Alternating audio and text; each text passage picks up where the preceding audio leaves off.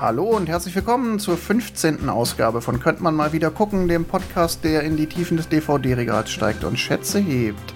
Ich bin der Wolfgang und mit mir am Mikrofon ist wie immer der Johannes. Hallo zusammen. Und der Tim ist wieder da. Hallo. Ja, und heute sprechen wir über einen Film, den ich ausgesucht habe. Getreu der Tradition, ich suche mir Filme aus, die nicht jeder kennt. Dafür habe ich ja euch. äh, nein, der Film ist gar nicht so unbekannt. Wir äh, haben uns angeguckt äh, Nirgendwo in Afrika von Caroline Link aus dem Jahr 2001. Ein deutscher Film, erster deutscher Film, den wir geguckt haben. Bevor ich äh, gleich was zum Inhalt sage, worum es eigentlich geht, äh, wie immer die Frage in die Runde: Kanntet ihr den Film? Nein, ich kannte den Film nicht. Äh, ich habe tatsächlich, als ich ihn geguckt habe, festgestellt, dass ich den Trailer damals im Kino gesehen habe, aber ähm, hatte mich nicht so angesprochen, dass ich dafür ins Kino in den Film gegangen wäre. Oh, ich habe jetzt noch mal einen Trailer auf YouTube gesehen und der war ganz schlimm. Ja, diesen Trailer bei YouTube habe ich auch noch mal geguckt und dabei ist mir aufgefallen, dass ich den Trailer damals im Kino gesehen habe. Johannes, kanntest du den vorher? nee, ich kannte den Film gar nicht. Also ich kannte den vom Namen her, aber halt auch eigentlich nur so von wegen, okay, es gibt zwei, die irgendwo in Afrika heißen. Genau, also die, die, meisten Leute kommen dann ja immer gleich mit irgendwo in Afrika, ne? Oder ähm, so. Genau. Und das ist ja irgendwie, da weiß ich gar nicht. Äh, den kenne ich eigentlich gar nicht. Ich weiß nur, dass. Ich kenne den auch nicht. Ich weiß nur, dass es diese zwei Filme gibt. Der eine heißt Irgendwo und der andere heißt Nirgendwo. Das äh, ist der einzige, auch, warum ich ihn kannte. ich bin da auch drüber gestolpert, weil ich das auch geschworen hätte, aber es gibt scheinbar gar keinen Film, der irgendwo in Afrika heißt. Nee? Nee. Das müssen wir noch mal recherchieren. Ja, also bin mir relativ sicher. Ich hatte quasi nämlich auch gedacht, naja, das ist doch hier der andere. Aber der Film, mit dem, an den ich gedacht habe, ist Out of Africa. Also äh, ich weiß nicht, wie der auf Deutsch heißt. Ähm, mit Robert Redford und ich weiß nicht mehr wem, aber ja. Der heißt tatsächlich auch auf Deutsch nicht irgendwo in Afrika. Hm. Naja, in Afrika. Auf jeden Fall äh, sprechen wir heute über diesen Film aus dem Jahr 2001 äh, von Caroline Link, den ich super mag, der vor allen Dingen, das kann ich von vorwegnehmen, dadurch bekannt ist auch, dass er ähm, deutscher Oscar-Preisträger ist, einer der wenigen. Ähm, und vor allen Dingen, glaube ich, damals auch ähm, mit relativ großem Abstand zum. Es gab dann ja so ein paar Oscar-Filme dann in den 2000ern äh, mit Der Untergang und äh, Das Leben der anderen noch. Die sind ja, glaube ich, alle aus einem Jahrzehnt. Hm. Aber ich glaube, nirgendwo von Afrika hat auch, glaube ich, so einen kleinen deutschen Oscar-Reigen aufgemacht. Aber oh, und jetzt, wo du es sagst, der eine davon hat noch nicht mal Nazis. Naja, das Leben der anderen ist ein deutscher Film, der einen Oscar gewonnen hat ohne Nazis. Das ist ziemlich beeindruckend. Aber mit, aber, aber ich komme immerhin mit Diktatur, also. Ja, ja, mit Diktatur und Problemen und so schon, ja, ja. ähm, gut. Ich versuche mal in ähm, fünf Sätzen zu sagen, worum es geht. Also nirgendwo in Afrika erzählt eigentlich die Geschichte einer jüdischen Familie, der Familie Redlich die 1938 kurz vor Ausbruch des Zweiten Weltkriegs, also ähm, auf der Flucht vor den Nazis und vor Verfolgung nach Kenia auswandert. Und konkret geht es um Walter Riedlich, seine Frau Jettel und ähm, ihre Tochter Regina. Ähm, der Walter Redlich war in Deutschland Anwalt. Dann irgendwann hat er die Chance ergriffen, über die jüdische Gemeinde Nairobi nach Kenia gehen zu können und dort auf einer Farm zu arbeiten. Und ein paar Monate später holt er dann seine Frau und seine Tochter nach. Damit beginnt der Film und ähm, der Film zeigt uns eigentlich das Schicksal dieser Familie im Exil, ähm, wie die da in der Fremde ankommen, wie sie sich da mehr oder weniger gut zurechtfinden in diesem fremden Afrika, also irgendwo im Nirgendwo in Afrika. weil die auch nicht in Nairobi sind, sondern weit draußen auf dem Land in einer auf einer Farm. Ähm, ja, wie die dann damit äh, hadern, dass sie im Exil sind, dass in Deutschland dann irgendwann der Krieg ausbricht, was auch auf in dem britisch kolonialisierten Kenia natürlich eine Rolle spielt, weil sie dann plötzlich da doch als Feinde, äh, als Feinde betrachtet werden. Sie sind ja politisch Deutsche. Und das Ganze belastet eben auch die Ehe von Jettel und Walter und die kleine Regina, die.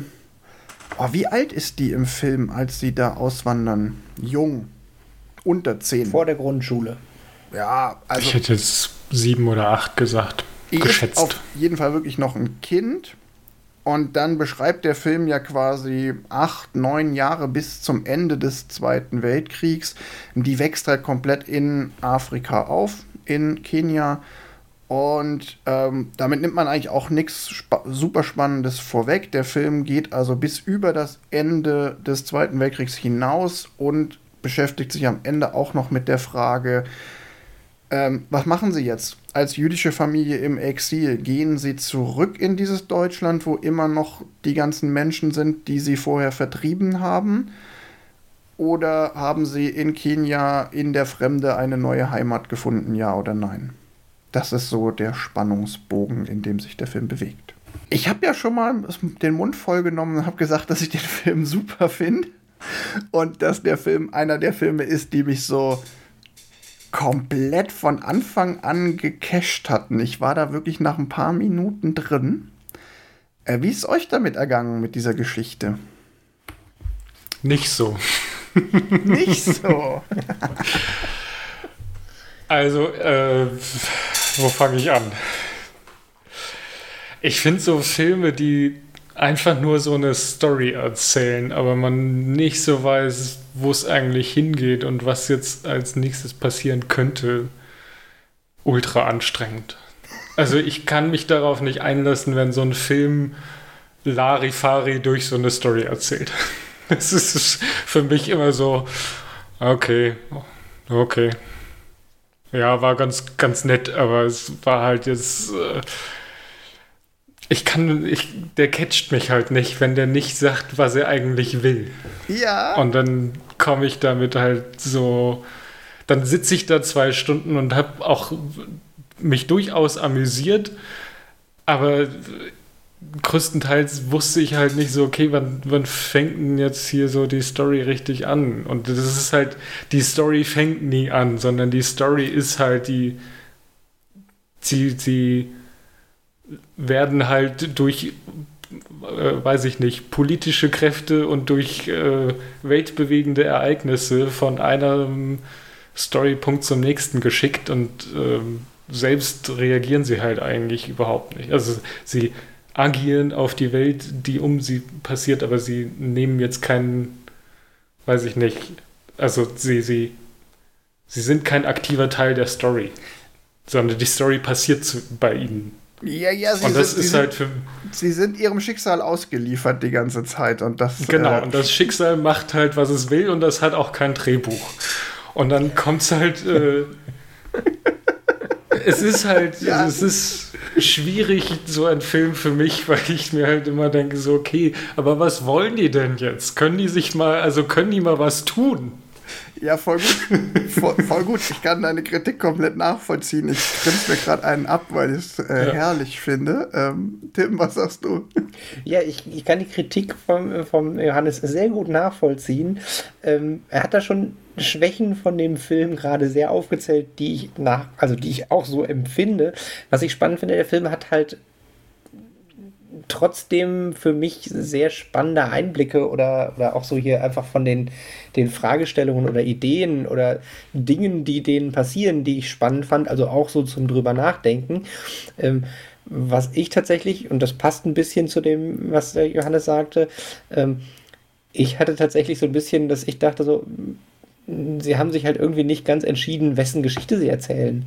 Also sie springen quasi, sie erzählen die Geschichte der Familie, aber sie springen irgendwie immer so in der Sichtweise von der Tochter zu der Mutter zu dem Vater und gefühlt hatte ich so ein bisschen, dass ich gedacht habe, so mir wäre es lieber gewesen, wenn sie bei einer erzählerischen Perspektive gewesen wären und die beibehalten hätten. Und so war es ein, dass ich zwischendurch immer dachte, so, ja, okay, aber hm. Also, liebe Zuhörer, das ist schon richtig so. Das hat gerade Tim gesagt und nicht ich, auch wenn das normalerweise mein Text ist, dass ich sage, dass der Film sich nicht entscheiden kann. Verkehrte Welt. Ja, verkehrte Welt. Ähm, nee, ich finde es total, äh, total interessant. Äh, ich habe mich tatsächlich beim Gucken ist mir das auch noch mal aufgefallen. Ich muss zugeben, es ist, obwohl ich den Film sehr mag, kein Film, den ich schon zehnmal gesehen habe. Ich habe den, glaube ich, auch zwei oder dreimal gesehen. Ich habe den damals, als er rauskam, gesehen. Äh, ich glaube auch im Kino. Und dann später noch mal auf DVD ein, zweimal. Aber jetzt nicht jedes Jahr einmal. Und jetzt beim Gucken ist mir auch, mir ist genau das, was ihr sagt, auch aufgefallen. Und ich habe mich auch gefragt, so, oh, oh, oh, oh, oh, ob die das mögen, ob die da nicht gelangweilt abschalten. naja, abgeschaltet habe ich nicht. Also es, es war ja, also es ist ja, der Film hat ja gute Stellen quasi, aber es fehlt mir halt dieses, weiß ich nicht, also die, die komplette Diskussion, ich greife jetzt mal ganz ans Ende ja, quasi, ja. diese komplette Diskussion, die Walter und äh, Jettel am Ende führen, ob sie wieder nach Deutschland zurück wollen oder nicht, hätte für mich, damit ich quasi einfach diesen, also für mich hätte das viel früher passieren können, damit diese Story von wegen Walter will wieder zurück, so schnell wie möglich, wie auch immer, das wäre für mich halt eine Story, mit der man arbeiten kann. Mhm. Walter sagt so, okay, ich möchte zurück und zwar so schnell wie möglich und deswegen, weiß ich nicht, gehe ich jetzt auch in die Army und, und kämpfe quasi auf der Seite mhm. der Alliierten, weil ich will wieder zurück. Und das es fehlt halt dieses, warum tun die Leute das, was sie tun? Ja also klar, sie sind geflüchtet, sie werden da nicht, äh, sie haben da wenig Entscheidungsfreiheit, aber das, was sie entscheiden können, ist für mich halt nicht in der Story nachvollziehbar, weil Walter nicht sagt, ich will wieder zurück und deswegen gehe ich jetzt zur British Army und kämpfe für die Alliierten, damit ich so schnell wie möglich weiß ich nicht, ich weiß nicht, ob er seine Familie da noch kennt, also weiß, dass seine Familie noch lebt oder nicht, weiß ich nicht. Sie treffen Aber, immer sehr einsame Entscheidungen und lassen einen nicht teilhaben, sondern quasi immer nur mit, ich habe das überlegt, überlegt euch, ob ihr mitmacht, so ungefähr, und nicht einen Prozess, wie sie zu dieser Entscheidung kommen. Also jetzt nicht nur an der, ja der Frage, ob sie wieder nach Deutschland gehen, sondern an ein paar Stellen ist es quasi ein innerer Konflikt, der nicht erklärt wird. Ja, also ich finde halt die, die Einzelkonflikte in dem Film, also wenn Walter entscheidet, er geht in die British Army, um mit den Alliierten gegen die Deutschen zu kämpfen und er quasi entscheidet so, ich mache das jetzt und Frau, komm bitte mit nach Nairobi, dass sie dann sagt, nee, will ich nicht, ich will hier bleiben, weil ich habe mich gerade in den letzten zwei Jahren hier eingelebt. Diese Konflikte funktionieren ja. Also die ganzen Einzelkonflikte, die zwischen Jette und Walter passieren, die zwischen Jettel und äh, Regina passieren. Ähm, eigentlich immer zwischen Frau und dem anderen. Auch interessant. ähm, die funktionieren für mich. Die sind gut. Die, die zeigen, da passt, da, da treffen gerade zwei Persönlichkeiten aufeinander, die unterschiedliche Dinge wollen.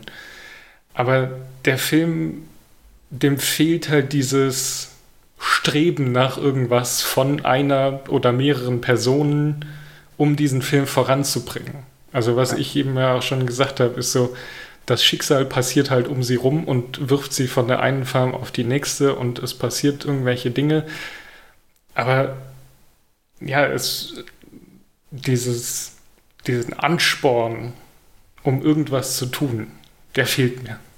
Ich habe dazu eine Frage, die mhm. ich dann gleich zurückstellen würde. Die Frage ist, ist nicht vielleicht auch genau das, was der Film will?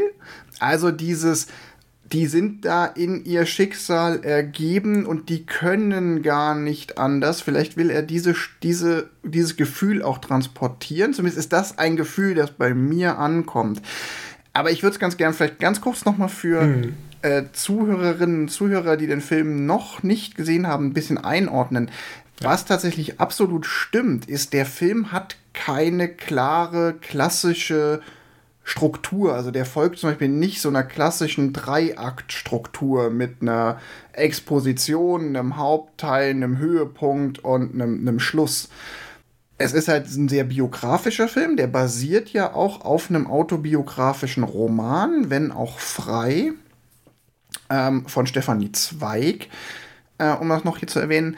Und er folgt halt wie eine Biografie verschiedenen kleinen Episoden, verschiedenen kleinen Stationen über eben diesen Zeitraum von acht bis neun Jahren. Und ich verstehe die Kritik, die du da äußerst, absolut. Und das war auch was, wo ich mich beim Gucken jetzt gefragt habe, so, krass, äh, warum casht der Film mich trotzdem so? Er hat keinen übergreifenden Spannungsbogen.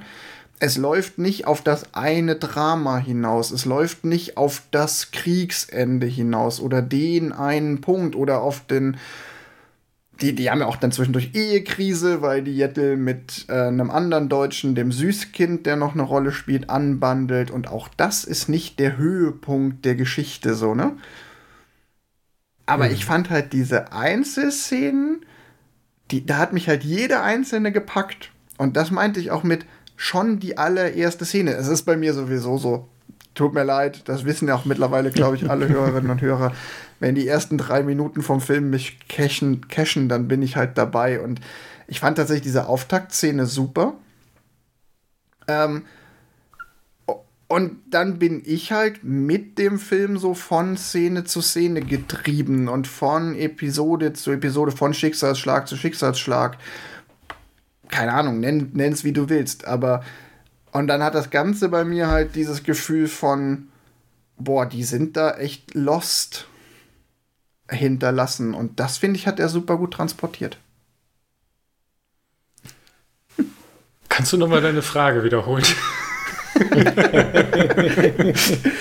Ach so, ob der Film das möchte, quasi. Ja, ja ob, ob, nicht, ob nicht genau das, was du kritisierst. Ja. Es ist ja unbenommen, trotzdem ist deine Kritik ja richtig, ne? Wenn du sagst, dir hat der Film deshalb nicht gefallen, dann kann ich dem ja nicht widersprechen. Mhm. Aber die Frage ist halt, ob man nicht, ob es nicht vielleicht so ist, dass die beim Drehbuchschreiben das Ziel hatten, eben bewusst nicht einen Handlungsbogen zu setzen. Ich, also, ich glaube, dass der Film das wollte. Aber er macht es dann halt. Er macht es nicht auf die eine Art und nicht. Also, er hat keinen Handlungsbogen. Ähm, und es gibt aber auch keinen Indiz dafür, dass dieser Film halt wirklich so ein Wir sind hier lost und wir müssen gucken, was quasi jetzt kommt also dafür gehen sie nicht extrem genug in die andere Richtung, finde ich. Weil es ist dann halt immer so, weiß ich nicht, ähm, vielleicht sind die Persönlichkeiten dann auch zu, mir gefällt das hier nicht.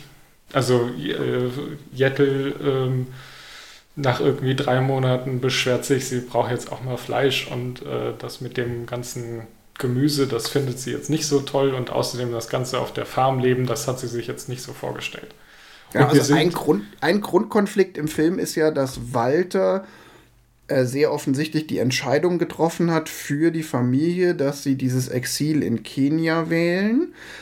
Und die Jettel hat da zwar zugestimmt, wie man halt als gute Ehefrau in den 30er Jahren da zugestimmt hat, aber eigentlich hadert sie von Anfang an mit diesem Exil. Ihr gefällt's dann nicht. Sie kommt da an, es fing schon vorher an. Sie hätte packen sollen und. Er hat den äh, Kühlschrank Wal nicht mitgebracht. Hm. Ja, Walter hat ihr irgendwie drei, vier praktische Sachen aufgezählt, die sie unbedingt mitbringen soll, weil sie die in Kenia unbedingt brauchen. Und hat ihr explizit gesagt, du, das teure Geschirr, das kannst du zu Hause lassen, das brauchen wir hier einfach nicht. Was packt Jettel ein, das teure Geschirr? Ähm, so, das ist ja einer der Grundkonflikte im Film. Die, also die flammen halt immer so ein bisschen auf. Und dann ist aber in der nächsten Szene alles wieder in Ordnung. Oder ähm, was, eine neue Konflikt äh, tritt auf, weil, weiß ich nicht, der Krieg ist ausgebrochen, sie werden alle verhaftet. Ähm, es ist ja auch vollkommen, also das ist ja quasi das, äh, was du meinst mit der, das, äh, der Film will das vielleicht so. Also der will mhm. das, oder generell die Story will, dass die nicht Herr ihrer eigenen Geschichte sind, sondern dass die Geschichte mit ihnen macht, was sie will und sie halt da so durchs Land treibt. Aber ich finde halt, dass sie da unzufrieden ist, merkt man dann irgendwie zwei Szenen. Das hätte man aber noch deutlicher herauskristallisieren können, dass sie mit dieser kompletten, wir fahren nach Kenia oder wir, wir hauen nach Kenia ab, komplett unzufrieden ist und sie deswegen das Geschirr einpackt und deswegen das, das, das Kleid kauft und so. Also es sind so für mich so halt, Dinge, die, die, immer die Ambitionen so fehlen von allen Charakteren. Das halt quasi auch mit dem, sie sind da äh, den Sachen ausgeliefert und können daraus nichts machen. Das würde für mich viel stärker funktionieren, wenn man, naja, ich sag jetzt mal, die Gedanken hören würde oder Sachen sehen würden, die zeigen würden, oh, sie versuchen das Beste aus der Situation zu machen und scheitern dabei immer wieder. Oder irgendwie so, so, also das ist genau das, was ich meine mit dem, dass sie sich nicht entschieden haben, wessen Geschichte sie erzählen. Dass wenn sie sich für einen Blickwinkel entschieden hätten, dann hätte man quasi halt in plump, aber die Gedanken von dem, dem äh, Mann, warum er denn wieder zurück will und ah, früher war ich, war ich Jurist und jetzt bin ich Bauer und da hätte man total viel, also es, ich finde halt die Fragestellung da drin sehr spannend, aber die Umsetzung hätte halt so ein bisschen punktierter sein können und dadurch, dass er halt zwischen den Leuten hin und her springt, habe ich ja auch genau dieses ja, also ich meine, das ist für die Charakterentwicklung zum Beispiel von Jettel super, wie man halt dann sieht, wie sie auf der anderen Farm aufgeblüht ist und dann da bleiben will, dass sie halt jetzt sich dann doch mit der Situation angefreundet hat. Aber es springt halt echt so für mich zu viel hin und her. Aber es, also zu dem, was Johannes gesagt hat, sieht man das wirklich nur in ein oder zwei Szenen. Ich finde tatsächlich, also da würde ich widersprechen. Ähm, unbenommen von der Frage, ob einem das reicht oder nicht. Äh, ich finde, ähm, man hat von Anfang an, also es ist eigentlich ist es, wenn du dir die Figur der Jettel anguckst, äh, schon relativ gut ähm, auch in Akte geteilt. Also die Charakterentwicklung von äh, Jettel redlich. Sie kommt nach Kenia und so halb mh, mm, widerwillig äh, oder so, naja, sie kommt halt dahin, weil man muss, aber sie hat sich auch überhaupt nicht damit auseinandergesetzt, was das bedeutet, nach Kenia auszuwandern und dann da auf einer Farm zu leben, nicht mehr das Leben als Anwaltsgattin. Ähm, und sie versucht in der ersten Hälfte des Films eigentlich permanent ihr gutes Leben aus Deutschland in Kenia irgendwie krampfhaft aufrechtzuerhalten, obwohl von Anfang an klar ist, dieses Leben ist weg, das wird es so nie wieder geben. Das fängt an mit dem Geschirr, das ist aber auch, wie sie mit den Menschen dort in Kenia interagiert. Sie ist ja die, die auch ähm, sich überhaupt nicht auf die Menschen, mit denen sie da zusammenleben, einlassen will, die den ähm, Einheimischen dort super rassistisch gegenüber tritt, die versucht ihre Tochter von allen Einheimischen, also auch allen anderen Kindern vor Ort fernzuhalten.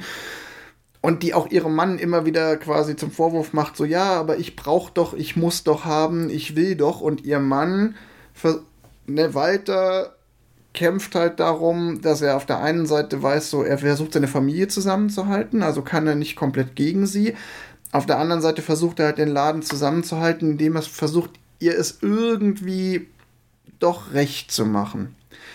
Und in der Mitte vom Film scheitert dieses, dieser Versuch, dieses Konstrukt aufrechtzuerhalten.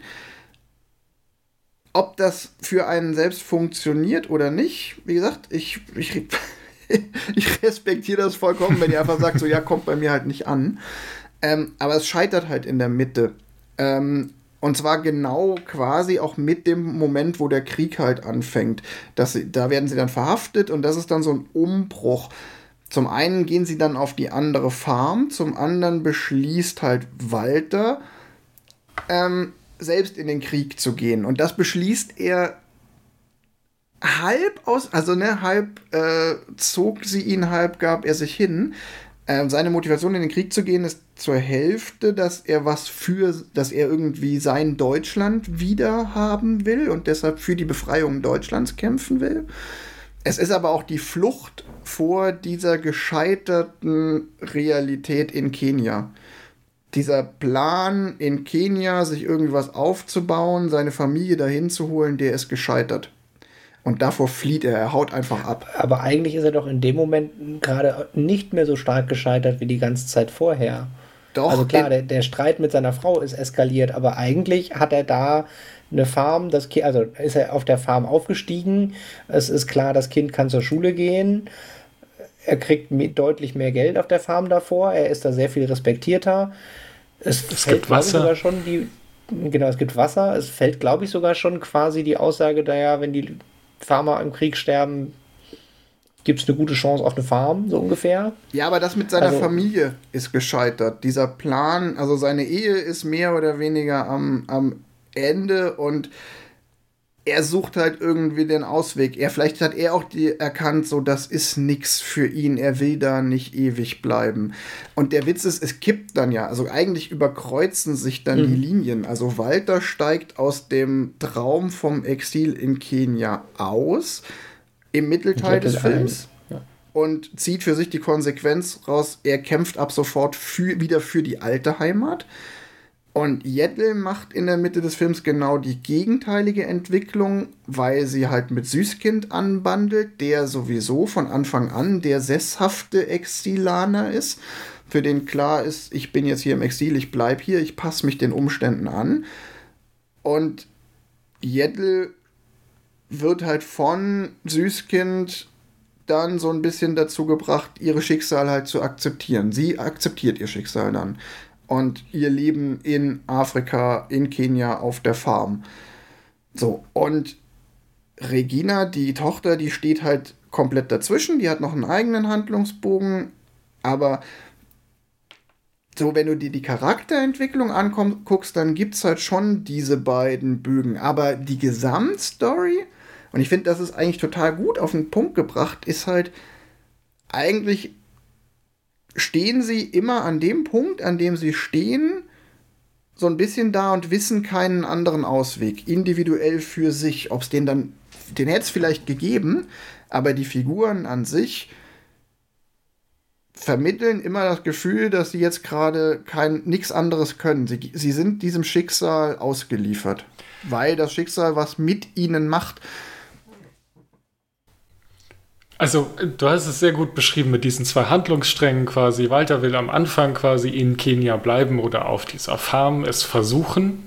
Und Jettel will zurück nach Deutschland, weil da ist Oma und Käthe und äh, Inge. Genau, oder zumindest, wenn sie nicht zurück kann, dann will sie wenigstens ihr deutsches Leben genau. in Kenia. Dann sollen bitte auch die anderen kommen und wäre das nicht möglich und sonst wie. Und sie, sie, sie sind quasi der eine hat schon damit abgeschlossen, ich gehe nicht mehr nach Deutschland zurück, weil geht halt nicht. Und Jettel ist noch so, nee, also mindestens die Familie muss noch mitkommen und dann, äh, oder wir gehen halt zurück. Und genau wie du beschreibst, in der Mitte irgendwann hat Jettel eingesehen, sie kommt nicht mehr nach Deutschland zurück. Ihr altes Leben ist vorbei. Und sie und sieht dann, auch ein, sie sieht aber auch ein, das sorry, wenn ich da unterbreche, mhm. was auch ganz wichtig ist, ähm, sie sind dann ja in kurzer Zeit in Kriegsgefangenschaft in Nairobi mit ganz vielen anderen Ausländerinnen und Ausländern, die in Kenia sind. Und da hat sie auch so ein bisschen, in Nairobi ist halt so die koloniale mhm. Expat-Community, da ist ja das schöne Kolonialleben. Ähm, und da beschließt sie auch, das will sie dann nämlich auch nicht. Also sie gibt auch diese Idee von, ich kann hier weiter als deutsche Herrin leben, ein Stück weit auf. Also, wo sie vorher noch den Einheimischen begegnet ist mit, wenn du mit mir reden willst, du schwarzer Mann, dann musst du Deutsch lernen. Das gibt sie auch auf. Also, die macht da schon eine starke Wandlung mit. Ja, aber es ist halt für mich zu, zu schwammig oder zu. Es. Ähm es passiert halt einfach. Ohne dass, ja, dass jemand sagt, so von wegen, hey, ähm, ich weiß, du, also die, die, wie gesagt, es kommt immer so ein bisschen durch, wenn sie sich dann wirklich mal in den Haaren haben. Also diese, warum hast du den Kühlschrank nicht eingepackt? Ich habe dir doch extra geschrieben, das Geschirr brauchen wir hier nicht, wir brauchen den Kühlschrank. Ähm, und sie sagt, ja, habe ich halt nicht. Ich habe mir hier so ein Kleid gekauft. Da kommt das ja so ein bisschen durch, dass sie, dass sie ihr Leben erwartet, dass das weitergeht. Und deswegen will sie halt auch ihr Geschirr mithaben und so aber es ist mir zu wenig, um diese Handlungsstränge zu verfestigen und zu sehen, ah, okay, jetzt haben sie, also man merkt das halt immer so, ich würde mal sagen, so zehn Minuten nachdem es passiert ist, merkt man quasi, wie, wie, die, wie die Figur sich gerade geändert hat. Oder dass die Figur quasi ähm, ja jetzt plötzlich was ganz anderes möchte, als man von Anfang erwartet hat. Das, dass Jettel plötzlich sagt, nee, ich will hier in Afrika bleiben und ich will nicht nach Deutschland zurück. Da sind immer noch die Leute, die meine Mutter umgebracht haben. Und das finde ich halt, das kommt halt zu wenig durch, damit es, damit der Film für mich wirklich funktioniert. Also es ist mhm. für mich tatsächlich, glaube ich, eher eine Machart vom Film und so ein bisschen Storytelling als die, die grundsätzliche Geschichte, also mit der, mit der grundsätzlichen, mit dem grundsätzlichen Drehbuch, sage ich mal, äh, äh, komme ich klar. Aber das ja, ist dann. Hast, das du hast ja von Anfang an schon gesagt, du, dass du so Filme, die so dahin plätschern, die nicht ja. auf ein konkretes Ziel hinaussteuern, einfach auch dich nicht so ansprechen. Und ja. in dem Sinne ist das dann der falsche Film für dich, weil der plätschert halt so dahin von einer kleinen Szene in die nächste. Ja, aber ich glaube, man, man hätte ihn halt, also man hätte ihn für mich ansprechender machen können, indem ja, man halt weil, ein paar ich will Sätze einpacken könnte. Also jetzt nicht so plump, ich will, aber dass man mhm. halt klar definiert, hey, Walter hat damit abgeschlossen, dass er nach Deutschland geht am Anfang des Filmes. Er sagt, es gibt da keine Chance, die Nazis sind da und äh, deswegen sind wir hier. Und Jettel will halt wieder zurück oder will ihr altes Leben zurück. Ob sie das in Deutschland will, glaube ich jetzt, also würde ich jetzt erstmal auf vielleicht setzen. Also, dass sie wirklich in Deutschland bleiben will, würde ich eher mal, genau, es, ist, es, kommt nicht raus, es ist auch vollkommen unwichtig. Es ist wichtig, dass sie quasi am Alten festhalten will und noch nicht realisiert hat oder nicht realisieren möchte, dass das gerade nicht geht. Ja, es ist, bei, es ist bei ihr auch viel nicht realisieren. Das hat man zum Beispiel in der Szene. Es geht ja auch ganz viel darum, dass sie auch mit dem Schicksal hadern, dass sie ganz viele, äh, ganz viel Familie zurücklassen hm. mussten und nicht wissen, wie deren Schicksal ist. Und ähm, Walter ist der, der auch darum kämpft, der immer wieder seinem Vater schreibt, hey, versuch doch noch irgendwie aus Deutschland rauszukommen. Gibt's, vielleicht gibt es noch eine Chance. Hm. Äh, das versucht Jettel nie. Die ist da auch viel mehr in ihr Schicksal ergeben am Anfang. Und dann kommt es ja dazu, dass sie irgendwann Nachricht kriegen, dass Jettels Familie deportiert wurde. Und ja. das ist ja auch so ein, finde ich, super starker Moment in dem Film, weil äh, für Jettel bricht dann eine Welt zusammen, weil dann realisiert sie, krass, wenn wir geblieben wären, dann wären wir jetzt auch deportiert. Und deportiert heißt tot. Das, und das sagt ihr Walter auch sehr, sehr hart. Walter sagt, sei doch froh, dass du die Nachricht bekommen hast, dass deine Familie deportiert wurde. Dann weißt du, die sind tot. Ich weiß es nicht. Und ich muss ja. jeden Tag mit der Frage leben, lebt mein Vater noch, ja oder nein? Also, das sind ja schon auch. Ah, ich weiß nicht. Also Die halt Fragestellungen sind super, aber es ist halt wirklich. Ja. zu wenig ich, Verknüpfung und ich glaube, es ist die Ambition, dass man nicht die Ambition der Charaktere, also dass man quasi nicht so sehr vorher ahnt. Was ist ja auch so ein bisschen, wenn du erzählerisch was aufbaust, das wollen wir erreichen oder das sind meine Sorgen und du das dann später in einer anderen Szene beantwortest, dann hast du halt noch einen anderen, eine andere Spannungskurve, die du immer aufbaust, so für kleine Probleme mhm. oder für kleine Episoden, die du dann zerbrechen oder erfüllen oder was auch immer kannst. Und das haben sie halt nicht. Also man hat halt quasi der, der äh, Johannes hat es gerade eben ja schon so schön gesagt, man hat quasi noch gar nicht gemerkt, dass sie jetzt auf einmal ein anderes Interesse will äh, oder ein anderes Ziel hat, bis es ihr wieder weggenommen wird. Also jetzt bei Jette, dass sie quasi sich dann da so eingelebt hat, dass sie dann da sagt, nee, ich will jetzt aber hier nicht mehr weg, ist quasi sehr schleichend passiert, was ja realistisch ist. Das wäre ja bei einem selber auch so, wenn man irgendwo so ist. Aber dass man vorher nicht ein nicht, nicht, dass sie sich nicht dahin entwickeln will, sondern vorher halt nochmal klarer kommuniziert hätte, dass sie da weg will oder wie, wie sie sich vorstellt oder ja. ja. Ich finde halt, die, die mhm. Fragestellungen sind alle super spannend also, und auch so die, die, die kleinen Stücke und auch so die Einblicke in, in verschiedene Gedanken. Also ich finde tatsächlich insbesondere diesen äh, gehst du als vor den Nazis geflohener Jurist direkt nach dem Krieg zurück, um Deutschland wieder aufzubauen und finde ich eine super spannende Fragestellung. Die wird halt aber im Prinzip ja, angeschnitten mit einem Puh, Darum geht es ja, im Film nicht, ja, genau. Das genau. ist eine Randnotiz. Und, also, oder nee, ja, ein Ende. Halt ja, so, ja aber, aber man hätte es halt tatsächlich noch in einer Diskussion zwischen den beiden oder zwischen, zwischen Walter und Süßkind oder so noch so ein bisschen mehr ausschmücken können, dass man ein bisschen mehr mitfühlt, was denn Walter dazu treibt, wieder zurückzugehen. Und da, was du gerade sagst, halt finde ich gerade super offen. spannend, weil es gibt ja diese Szene, wo Walter und Süßkind im Gefangenenlager sich so unterhalten, wo sie halt auch Gefühle und ich weiß nicht, warum meine Frau so reagiert, diese, dieses Gespräch quasi suchen. So ein Gespräch, was für die zwei wahrscheinlich nicht so wichtig ist, aber für den Zuschauer extrem wichtig, um genau. zu verstehen, welche Sorgen, welche Ängste hat gerade dieser Walter. Und genau ja. diese Gespräche zwischen Walter und Süßkind oder zwischen Jettel und Süßkind, die fehlen so ein bisschen. Also es fehlt ja. quasi immer dieses, ich erzähle mal jemanden, wie es mir gerade geht. Das der, ist der aber Einblick auch Teil in die Charaktertiefe. Des, das ist aber auch Teil des Charakters dieser Beziehung, die Walter und Jettel führen. Nee, nee, ich meine gar nicht, also nein, äh, Jettel und hm? Walter sollen sich nicht unterhalten. Also nicht die beiden, sondern die sollen sich mit anderen Leuten unterhalten, wie es ja, ihnen gerade ja. geht, damit ja. man den Konflikt zwischen Jettel und Walter besser versteht. Weil der passiert okay. halt immer so explosionsartig. Da passiert halt mal ein bisschen was mhm. und dann passiert lange Zeit nichts und dann verstehen sie sich vielleicht auch wieder dann kommt wieder so ein schnippischer Kommentar von einem und man denkt sich, hä, Moment, äh, okay, es ist, es ist nicht alles gut, das haben wir verstanden, aber es ist halt, warum, also wo drückt der Schuh gerade? Das, äh, mhm. diese.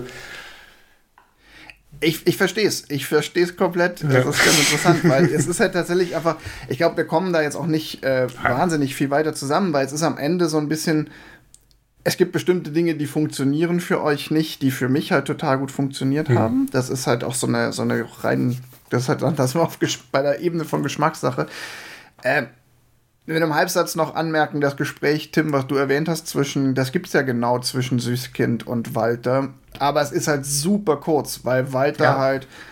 Walter ist halt der straighte Charakter im Film. Der wird schon auch benutzt, um so ein paar Sachen zu spielen spiegeln und um ähm, Dinge klarzumachen. Also es gibt diesen kurzen Dialog, wo äh, als Walter ihm erzählt, er will zurück, er will gerne Deutschland mit aufbauen und Walter macht einfach nur so, du hast sie nicht mehr alle, Deutschland ist für mich gestorben, würde ich nie machen. Aber ja. mach du halt. Und klar, das ist dir halt zu wenig. Kann ich total ja. verstehen. Das ist halt, und ich würde auch sagen, wo ich euch vollkommen, wo ich echt bei euch bin, aus der Figur des Süßkind hätte man insgesamt noch mehr rausholen können, genau in dieser Funktion Dinge zu spiegeln und äh, Meinungen klarer zum Ausdruck zu bringen.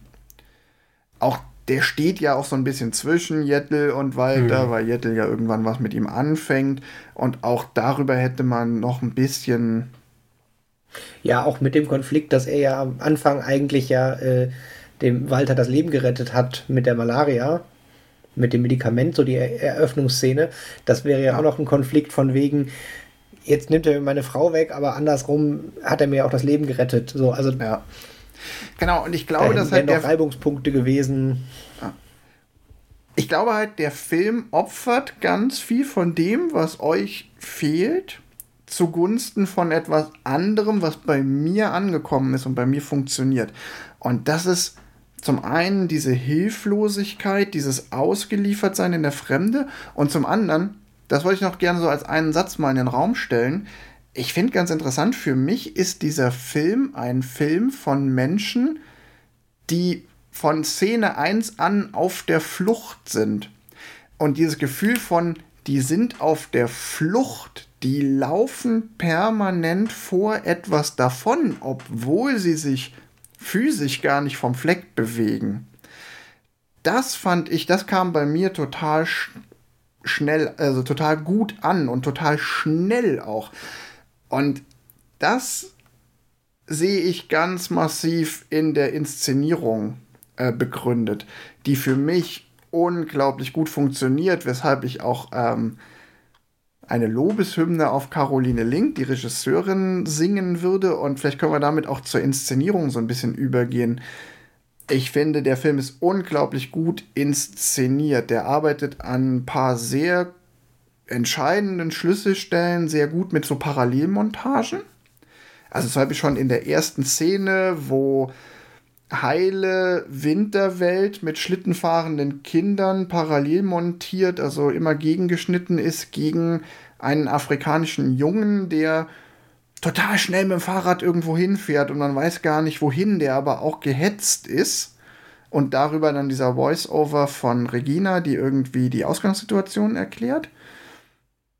Ähm, und so ein paar Szenen mehr gibt es auch noch. Es gibt zum Beispiel ähm, eine Szene, in der ähm, die Szene, in der sie erfahren, dass ihre Eltern in Nazi-Deutschland deportiert wurden, ist parallel montiert mit der Szene, in der Walter und Jettel sich versöhnen und das einzige Mal im Film Sex haben. Was auch einfach eine wahnsinnig mutige Montage ist. Eine Sexszene mit, die romantisch ist und sehr viel Harmonie transportieren soll, die plötzlich zwischen den beiden ausnahmsweise mal wieder herrscht, parallel zu schneiden mit der Nachricht, dass die Eltern von den Nazis deportiert worden sind. Ähm, also es gibt noch so ein paar andere Szenen mehr. Also ich finde dieses Gefühl in dem Film so getrieben zu sein, eben auf der Flucht zu sein, das kam für mich einfach total gut rüber. Also ich, filmisch fand ich tatsächlich, waren ein paar sehr schöne Übergänge drin. Also so ein Kameraschwenk über die Savanne, die überblendet in Schiff fährt auf Wellen, was ja eine ähnliche Form, aber eine ganz andere Farbe ist. So in dem Stil waren ein paar mhm. so Übergänge drin. Und am besten fand ich tatsächlich einen Übergang Schrägstrich Zeitvergehen, wo die Tochter aus der Schule kommt und der äh, Koch sie hochhebt und so um, um sich kreist und sie beim Um sich kreisen quasi plötzlich drei Jahre älter wird oder so. Ja, und die Schauspielerin dann auch wechselt, die genau, die Regina genau, in dem, darstellt. In, in, der, in der, genau, in der um sich drehen, wird die Schauspielerin getauscht und ist auf einmal das also ältere Kind. Sehr elegant inszenierter mhm. Zeitsprung. Ja.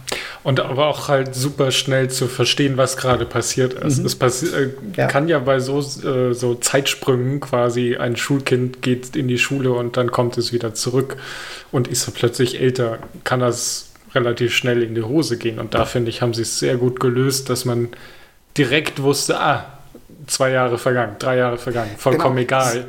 Es sie ist Zeit vergangen. Nicht, sie haben es aber auch nicht, nicht mit erklärt. so einem Jump-Cut gemacht. Die nee. viel einfachere Methode wäre auch gewesen, Jettel steigt in den Schulbus, Jettel steigt sofort wieder genau. aus im Schulbus und ist plötzlich älter. So, das wäre ja viel technisch und alles viel einfacher gewesen. Also, da muss ich auch sagen, so richtig gut inszeniert. Ich will noch kurz eine Szene beschreiben, die mir jetzt beim zweiten, beim letzten Mal gucken aufgefallen ist, wo ich auch dachte, es sind manchmal so die Kleinigkeiten im Hintergrund. Also ich finde, der Film ist auch von der, die Szenen sind teilweise vollgepackt im sehr positiven Sinne. Und zwar, vielleicht erinnert ihr euch daran, wenn ich es euch erzähle, ähm, die Szene, in der Walter Regina in der Schule besucht und ihr offen, eröffnet, dass er wieder zurück nach Deutschland will. Da sind sie irgendwie, ne, er besucht sie in der Schule, sie zeigt ihm auch noch so, ah ja, hier, guck mal, das ist mein Platz, das ist meine Bank und dann sind sie in so einem leeren Klassenzimmer. Und dann ähm, offenbart ihr Walter so, hey, ich will wieder zurück nach Deutschland. Ich habe da ein Jobangebot als Richter in Frankfurt. Und dann ist zum einen super gut geschauspielert, ähm, wie dann der Figur der Regina plötzlich bewusst wird, was heißt das? Sie muss ihre Heimat aufgeben.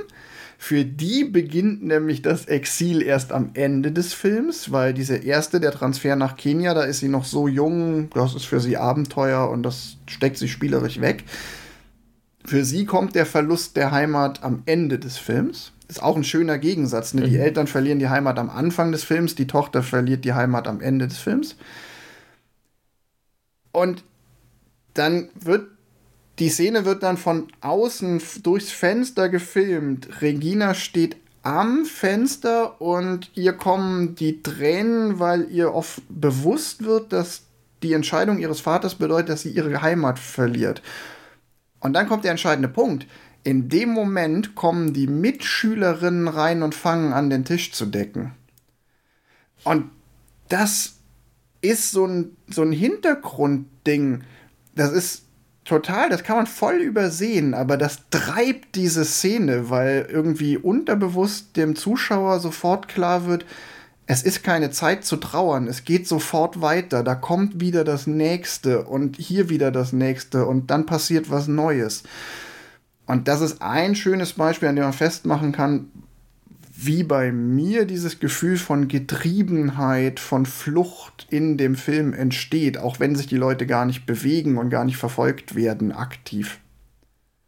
Da hast du schon recht. Also der Film schafft es sehr gut, ähm, dieses Gefühl, was du beschreibst, dass sie zwar immer da sind, aber halt nie wirklich ankommen. Das schafft er sehr gut rüberzubringen. Ähm, durch so Szenen, wo plötzlich was passiert, ähm, auch die, die, die Verhaftung beim, beim Kriegsbeginn würde ich in diese Szenen reinsetzen, weil sie mhm. quasi mhm. gerade geschafft haben. Also Jettel ist gerade so weit, dass sie, weiß ich nicht, äh, ich glaube, sie, sie, sie, sie hat sich so ein bisschen an, an den Gemüsegarten oder so gewöhnt, irgend sowas. Und dann ja. läuft sie quasi nach vorne und sieht, okay, die LKWs kommen. Also sie hat gerade quasi was erschaffen. Also das Gemüse wächst noch, äh, es ist noch nicht mal mhm. geerntet und schon passiert das nächste und sie müssten die Farm verlassen. Und, sie ist äh, kurz davor anzukommen, zumindest mit mhm. einem Fuß und ja. dann kommt der nächste Schlag und dieses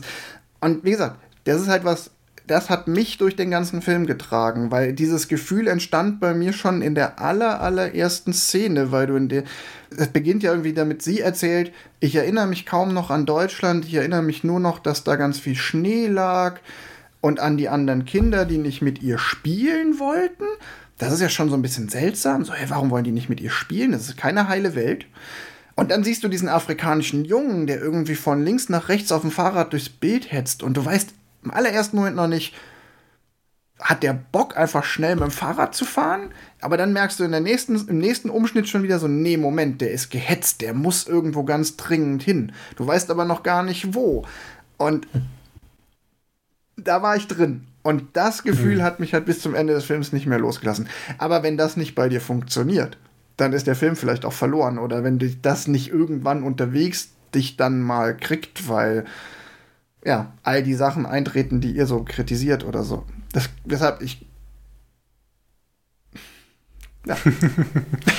ich finde, er hat halt, weiß ich nicht, es ist so ein Konflikt in sich selber, weil ich will halt sagen, okay, technisch ist er eigentlich sehr gut gemacht, aber zum anderen super. ist für mich äh, halt, also für mich gehört halt dieses die Story dem Film oder die Story so anpassen, dass sie als Film funktioniert, gehörten für mich halt auch so ein bisschen zur technischen Umsetzung des Films. Und das, ich glaube, das haben, da, da haben sie mich halt nicht gekriegt. Ähm, aber ich finde den Schnitt, die Kamera, die Musik, ähm, die Stimmung insgesamt, dieses, wir sind in Afrika und wir sind so die Neugierigen, die uns diese fremde Kultur angucken und immer so ein bisschen bisschen abseits und wenn dann Regine mal mittendrin ist, dann sind wir quasi auch Wir, wir sehen quasi die afrikanische Kultur durch Regines Augen und das finde ich sehr gut gemacht.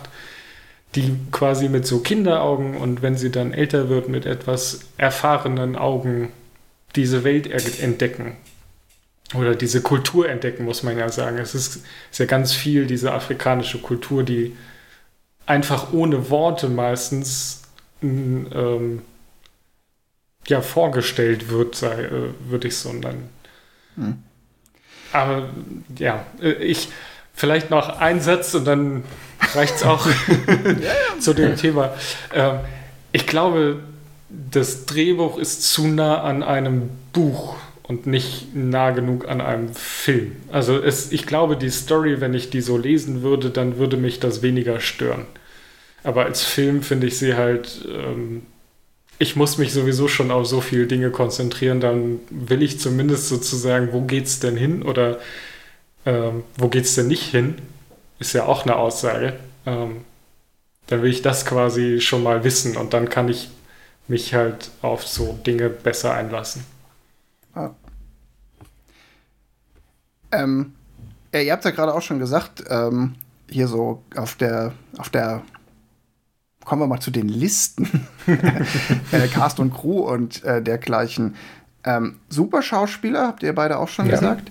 ich finde ganz interessant, es ist nicht das Who is Who des deutschen Films. Also Juliane Köhler spielt die Jettel und äh, Matthias Habich spielt den Walter Süßkind. Die beiden kennt man im deutschen Film. Aber zum Beispiel schon der Walter, Walter die zweite große Hauptrolle wird gespielt von Merab Ninice, den kennt man nicht so sehr. Und total spannend fand ich auch die beiden Kinder, die die Regina spielen in den beiden Altern. Äh, die wird gespielt von Lea Kurka und Caroline Eckerts.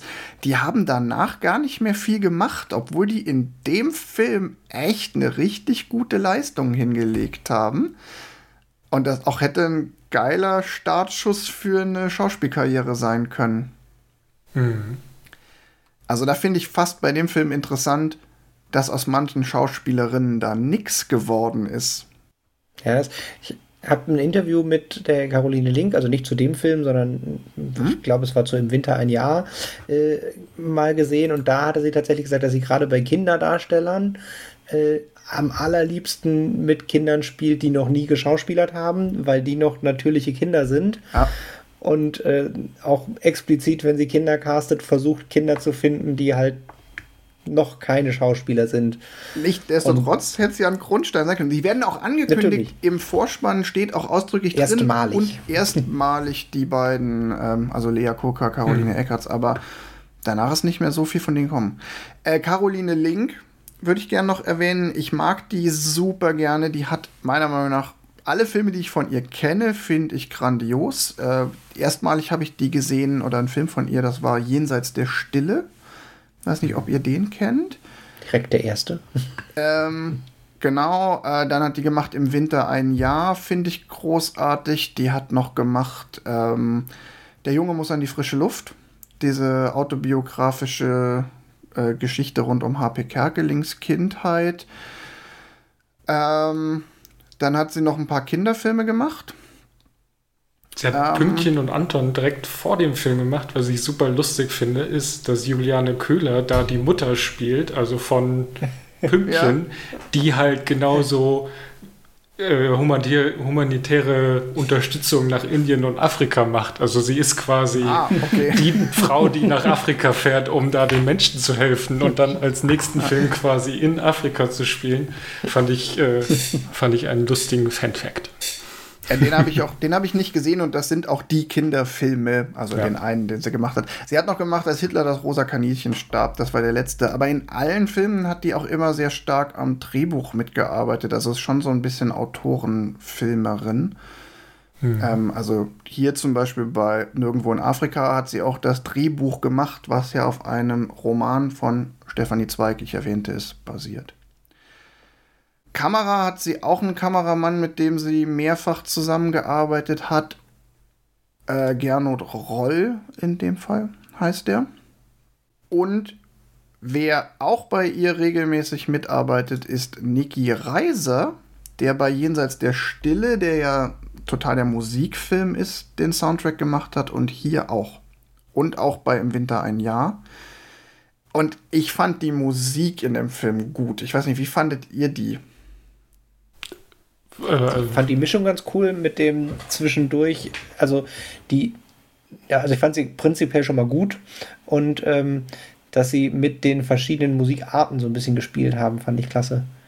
Irgendwie mhm. so die verschiedenen Lebenswelten von der Tochter halt auch mit der Musik immer, je nachdem, wo sie war, anders untermalt hatten.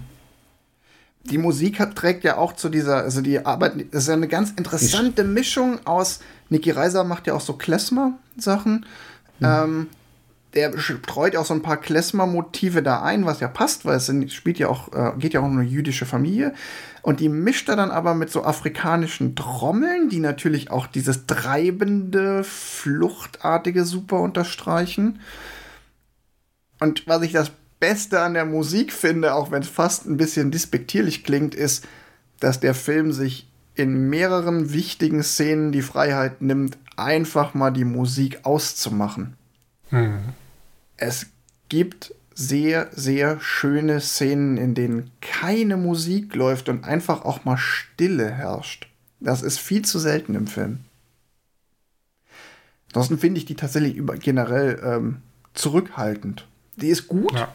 Ja. Und sie macht genau das, was sie soll, aber es ist jetzt auch nicht der. Du gehst nicht aus dem Kino und denkst dir, boah, den Soundtrack muss ich mir kaufen. Nee, aber er fällt, also es ist äh, auf jeden Fall eher auf der posit positiven Seite, dass sie auffällt. Also sie fällt auf, weil sie so gut passt und nicht, weil sie nicht passt oder weil sie irgendwie äh, zu laut, zu lang, zu, äh, zu aufdringlich ist. Nee, also äh, kann man nichts Negatives sagen. ich glaube, die Frage, ob ihr der Meinung seid, dass der Film einen Oscar verdient hat, also er hat den Oscar 2003 bekommen für den besten fremdsprachigen Film. Äh, die Frage kann ich mir dann, glaube ich, sparen, oder? Ach, ich, ich gucke gerade mal kurz nach, gegen wen er so angetreten ist. Ich glaube, das ist halt auch so, so ein, weiß ich nicht, so ein Feuilleton-Ding. Also, dass die Kritik ihn mag und deswegen er einen Oscar gewonnen hat, ist jetzt ähm, ist für mich nicht verwunderlich, sagen wir so. Also ich finde, für mich. Ja. Ja, ich, hier, gegen wen er angetreten ist. Ich, ich, hätte den Mann ohne Vergangenheit genommen. Also er Karus Mackie gewinnt immer. Der. Ja, ne, also der Film hat Karus Mackie ausgestochen und äh, Zhang Yimou mit Hiro. Ah. Oh, das ist tatsächlich, ja. Also das sind zwei Filme, die man, also Kauris Mackie, weiß nicht, ob man den, also den, zumindest da kennt man den Regisseur auf jeden, mhm. jeden Fall. Den Film weiß ich jetzt nicht, ob der so bekannt ist, aber Hero zum Beispiel war ja auch international unglaublich erfolgreich. Ja. Also, äh, äh, meine Antwort dazu ist klar. Ich finde, der hat den absolut verdient, weil ich finde durchaus auch, selbst wenn du, wie ihr jetzt sagst, okay, die Story hat mich nicht gepackt, ich finde die Machart alleine rechtfertigt. Weil er einfach richtig gut inszeniert ist. Ich würde sagen, er hat ihn nicht, nicht verdient. Also, wenn er ihn jetzt, wenn er, ihn, wenn er nur nominiert wäre, hätte ich gesagt, ja, äh, ist okay. Wenn er gewonnen hat, ist für mich auch okay. Ich, äh, wenn er jetzt spektakulär ihn verloren hätte, hätte ich gesagt, okay, äh, hat er jetzt auch nicht verdient. Aber ich würde ihm nie den Oscar abschreiben, weil dafür ist er nicht schlecht genug. Dafür funktioniert er für mich nicht, aber er funktioniert halt für andere. Herrlich, den Satz schneide ich raus. Ich würde ihm den Oscar nicht absprechen, dafür ist er nicht schlecht genug. Das ein, können, wir den auf eine Post, können wir den auf eine Postkarte drucken, den Satz? T-Shirts, T-Shirts brauchen wir. Also, also ich würde ihm den Oscar auch lassen. Also weil für so einen Sonntagabend Fernsehfilm war zu viel Budget da. Also das sieht man. Nein, ich würde tatsächlich, ich finde es wegen den angeschnittenen Themen und dieses Gehetzte kann ich tatsächlich auch nachvollziehen. Ich glaube, er hat halt einen Oscar alleine für, weil er auch für Nicht-Deutsche eine ganz spannende Ecke der Geschichte als Biopic so erzählt. Äh, ich mhm. möchte an dieser Stelle noch fragen, hat irgendjemand verstanden, warum die nach Kenia gegangen sind? Äh, weil sie also einfach. Also jetzt nicht ja, Kenia als Ort, ne? Äh, weil sie Kontakte hatten zu dieser jüdischen Gemeinde in Nairobi. Okay, also. Und wahrscheinlich aber auch, weil das halt einfach ähm, eine sichere Adresse, was sie hat, war, wo man wusste, okay, da kann ich hin. Ne? Keine Ahnung. Aber es wird im Film wird nur in einem Satz erwähnt über Kontakte ja. zur jüdischen Gemeinde in Nairobi. Ihr hat, könnt jetzt nachkommen, ja. Hat der Walter dieses Arrangement, da auf einer Farm zu arbeiten. Ja. Hm. Ähm, Übrigens, der Untergang hat keinen Oscar gewonnen, der war nur nominiert. Der nächste Oscar-Gewinner aus Deutschland war dann Das Leben der anderen 2006. Noch kurz zum Abschluss, äh, der ist tatsächlich bei nicht nur beim Oscar ähm, bei der Academy gut angekommen, sondern generell bei Kritikern und Publikum. Der hat bei Rotten Tomatoes äh, 85% bei den Kritikern und 88 Audience Score. Okay. Ähm, das heißt, ihr seid da mit eurer Schmähkritik wieder alleine im Regen. So. Tja, kann ich mitleben. ähm, nee, ansonsten, er hat äh, in den USA 6,2 Millionen Dollar eingespielt. Das ist für einen deutschen Film in den USA, glaube ich, auch nicht verkehrt. Mhm. Ähm, ich glaube, in Deutschland war der auch recht erfolgreich. Ja, also insgesamt, glaube ich, 24 Millionen Dollar. Mhm. Äh, bei einem Budget von 7 Euro. Ja. 7 Millionen Euro. Ja. Toll. Budget in Euro, Box Office in Dollar. Und zur Kritik äh, zu unserer allseits beliebten Rubrik, das in Lexikon des internationalen Films, das hat natürlich auch was zu diesem Film zu sagen. Der im Übrigen auch das Prädikat besonders wertvoll erhalten hat. Das finde ich immer super, dass echt in Deutschland noch dieses Prädikat besonders wertvoll. Das ist, ist aber tatsächlich sehr wichtig. Ja, aber das kann man auch auf eine Hausmacher Leberwurst schreiben. ja, das stimmt, aber beim deutschen Film, ich krieg's jetzt nicht mehr ganz hin, aber es ist tatsächlich so, dass du äh, als Programmkino giltst, wenn du äh, x Prozent besonders wertvolle Filme zeigst. Und dann kriegst du Förderung, ne? Und dafür kriegst du Förderung. Deshalb ist es tatsächlich, das wirkt immer so, aha, ja, ja, besonders wertvoll, aber das hat für die Finanzierung der Kinos ist es extrem wichtig. Ich muss mich noch mal ähm weil ich es gerade hier vor Augen habe, äh, noch kurz was ergänzen. Sorry, ich muss noch mal ganz kurz zurück. das war der erste Film seit 23 Jahren, der aus Deutschland den Oscar gewonnen hat. Und der Film davor war Die Blechtrommel. Oh, okay, das ja. ist. Und Caroline Link war auch schon mit Jenseits der Stille für einen Oscar nominiert und hat dann quasi mit der zweiten Nominierung den bekommen. Und was man noch als Fun Fact hinterher schieben kann, ist, die haben den Film tatsächlich in ähm, Kenia auch gedreht und haben da ein HIS-Projekt mit angeschlossen an die Dreharbeiten. Finde ich auch ganz cool. Ich finde, mhm. der Film geht auch mit diesem Afrika-Thema, mhm. auch mit Kolonialismus und auch mit Rassismus im Rahmen seiner Möglichkeiten ziemlich gut um. Also ja. Die, die Jettel lässt ja so ein paar Sprüche vom Stapel am Anfang, aber die sind immer auch recht gut äh, in die richtige Richtung temperiert und werden auch immer ziemlich schnell wieder eingeordnet und gefangen. Ja, und sie werden auch, also diese, ich erinnere mich an diese Badeszene, wo sie, wo sie Regina wäscht und dann sagt so, ja, nee, geh mal nicht zu den schwarzen Kindern, weil die sind alle irgendwie dreckig und äh, sonst was. Da, da widerspricht Regina ja, ja, eigentlich auch. Also ja, und es gibt halt auch einen Satz, der, der Süßkind, der ja von Anfang an noch so ein bisschen der mhm. ist, der sich da gut angepasst hat. Der sagt ja irgendwann mal zu der Regina, äh, ja, du wirst es hier noch weit bringen, du sprichst schon wie ein Neger. Und äh, abseits der Begrifflichkeit Neger, die da mhm. fällt, äh, die halt zeitgemäß ist, ist das aber auch als ehrliches und aufrichtiges Kompliment im Film gemeint. Also der sagt ja auch klipp und klar, hier, Ne, guck dir an, wie die Leute hier leben und wenn du dich so verhältst, dann machst du es richtig. So, ne? Das ist ja. Ja, was ich eben schon erwähnte, ich finde halt dieses, sie haben das sehr gut umgesetzt, dieses ähm, Zeigen einer, einer fremden Kultur, ähm, ohne dass jetzt irgendwie so, guck mal hier, dass die, die Leute machen das irgendwie anders, sondern so aus der kindlichen Perspektive das, guck mal, die haben da, die, die machen da jetzt, weiß ich nicht, irgendwie ein, ein Regentanz oder ein Regenritual. Ähm, Und das Ganze halt sehr unkommentiert da stehen zu lassen, fand ich sehr gut. Also das. Ja, ich finde das halt erwähnenswert, deshalb wollte ich da gerade auch noch mal drauf zurückkommen, weil das ja für einen 20 Jahre alten Film, da gibt es ja auch andere Beispiele, die man aus der Popkultur, wo man sagt, so die ähm, sind der Gott sei Dank fortgeschrittenen öffentlichen Wahrnehmung äh, heute nicht mehr gewachsen, aber der mhm. Film, ähm, da ist er gut gealtert, also der passt. Generell, die 20 Jahre sieht man ihm ja auch sowieso nicht an. Das ist halt immer bei historischem Stoff ja auch einfach. Ja, auf jeden Fall kein Special Effects Film, wo viel passieren kann.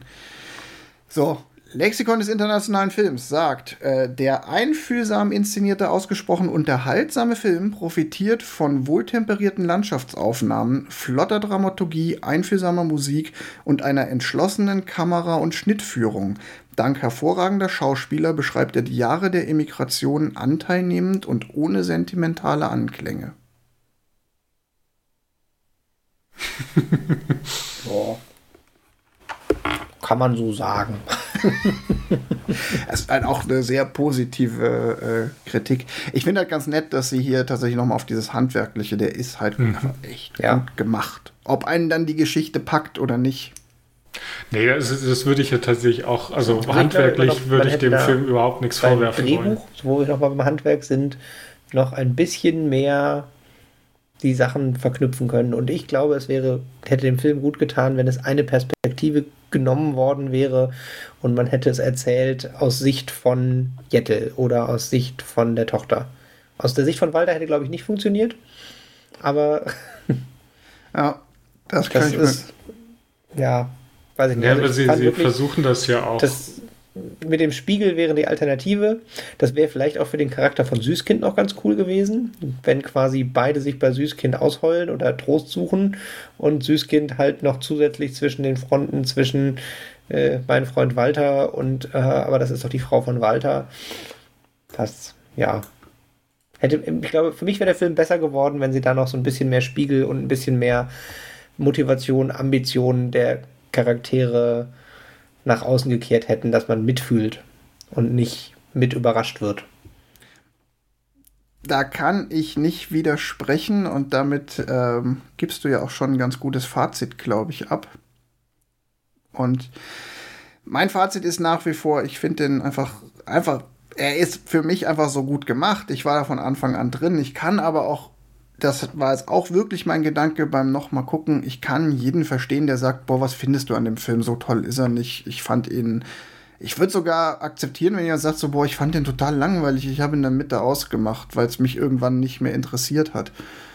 So, ja, weil entweder er packt dich oder er packt dich nicht. Aber wo ich ihn verteidigen würde gegen jede Kritik, ist bei der Machart, dass er einfach gut gemacht ist. Bei der Story, darüber kann man streiten, das ist. Ähm, ja, nee, die Story ist ja selber gut. Also das ist ja tatsächlich, wie gesagt, ich finde die, die Themen, die er ja, anschneidet, total oder, spannend. Und den Blickwinkel auf ja. eine Ecke von der Welt, die, also jetzt nicht Afrika, sondern diesen Zeitslot äh, geflohene Juden in Afrika ist halt auch irgendwie was, was man, finde ich, nicht so auf dem Schirm hat. Und auch die, ja, den Blickwinkel finde ich tatsächlich super spannend. Äh, ich hatte halt wirklich das Problem, dass ich mich mit den Charakteren für meinen Geschmack zu wenig identifiziert habe.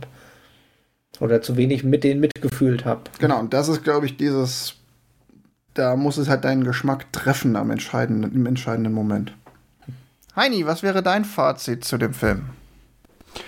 Ja, also, mm, äh, also meine Empfehlung, mm, wenn euch das nicht stört, dass der Film quasi so durch die durch die Geschichte beeinflusst wird, dann äh, schaut ihn euch an. Er ist wirklich vom, vom Filmischen her sehr gut. Also das äh, kann man nur, nur unterstreichen. Er ist ein schön gemachter Film.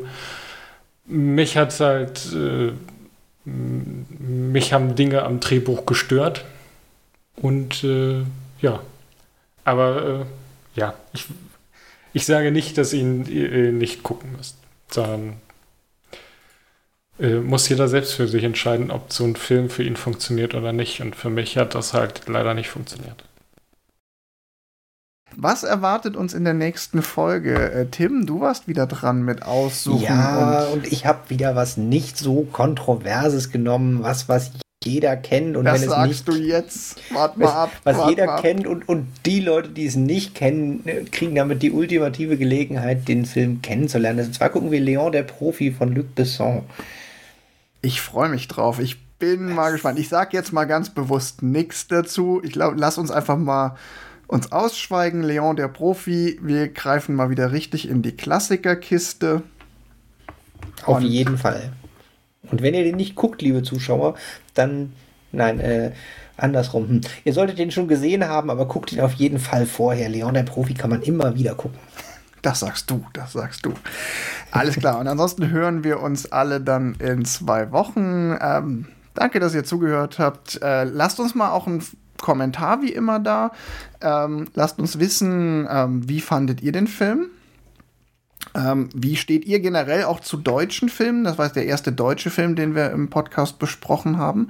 Es wird Das stimmt, das haben wir eigentlich völlig übergangen. Naja, ja, es wird garantiert auch nicht der letzte gewesen sein. Ähm, es wird auch mal deutsche Filme geben, da bin ich mir jetzt schon sicher, weil ich weiß, dass ich irgendwann mal einen vorschlagen werde, äh, den noch kaum jemand gesehen hat. Äh, den, der, das da war ja schon eher ein bekannter deutscher Film als Oscar-Preisträger. Also, lasst uns einen Kommentar da. Wie steht ihr zu deutschen Filmen? Was sind eure deutschen Lieblingsfilme? Oder sagt ihr, bei deutschen Filmen seid ihr komplett raus? Wird mich tatsächlich mal interessieren. Und ansonsten, auf Wiedersehen und bis in zwei Wochen. bis in zwei Wochen. Tschüss.